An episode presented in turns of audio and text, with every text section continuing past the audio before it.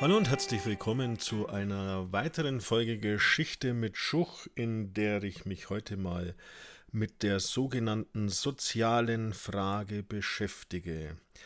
Die soziale Frage im 19. Jahrhundert bezeichnet die Elendssituation und Rechtlosigkeit der Arbeiter. Durch die Bauernbefreiung entstand ja eine Landflucht, weil die Menschen auf dem Land keine Arbeit mehr hatten und die Gewerbefreiheit, die begünstigte die Entstehung eines sogenannten Handwerkerproletariats.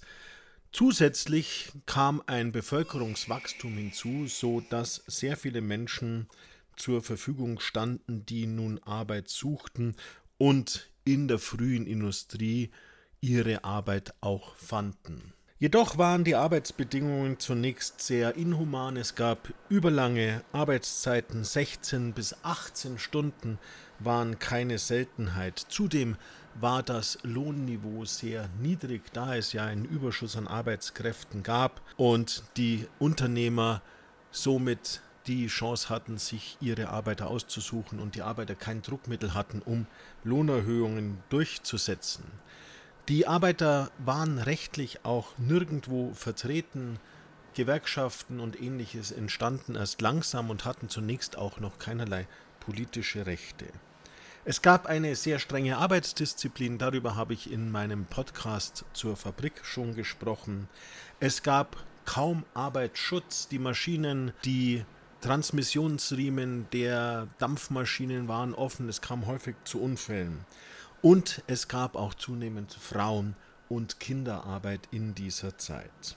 Das alles waren Bedingungen, die die Situation der Arbeiter in der Arbeit sehr erschwerten. Es kam häufig zu Verletzungen, es kam auch zu tödlichen Unfällen und die Arbeiter selbst hatten keinen Krankenschutz, keine Krankenversicherung, es gab keine Unfallversicherung und die Hinterbliebenen bekamen zum Beispiel auch keine Rente.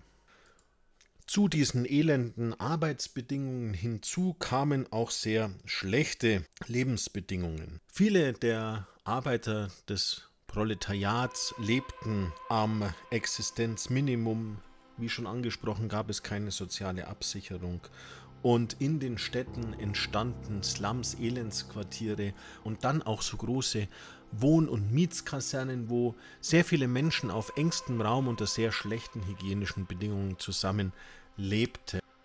So war es durchaus nichts Außergewöhnliches, dass in einer Etagenwohnung von ca. 30 Quadratmetern sieben bis zehn Personen zusammenlebten, meistens in einer Stube, maximal eine abgetrennte Küche, eine Toilette gab es in diesen Wohnungen in der Regel nicht, sondern es gab sogenannte Etagenklos, die sich dann viele Familien gemeinsam teilen mussten. Die hygienischen Bedingungen waren dort katastrophal und natürlich war es auch so, wenn da 40 Leute, 50 Leute sich eine Toilette teilen mussten, dann war da auch manchmal ein ganz schöner Andrang.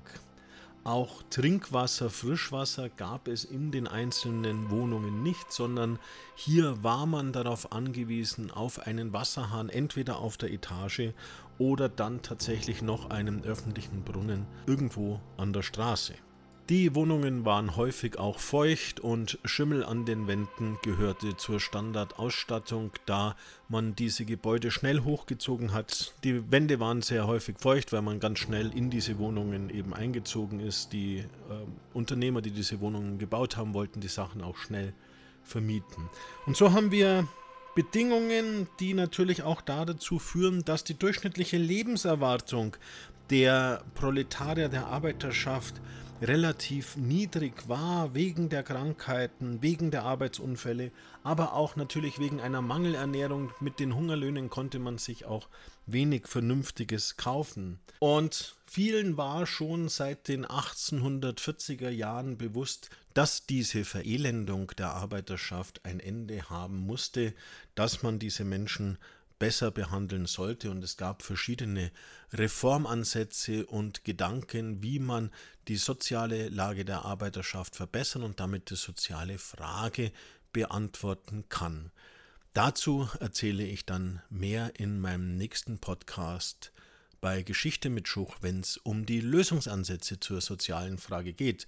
Ich hoffe, ihr habt wieder was dazulernen können und das, was ihr schon wusstet, nochmal gut wiederholen können. Bleibt mir gewogen. Bis zum nächsten Mal.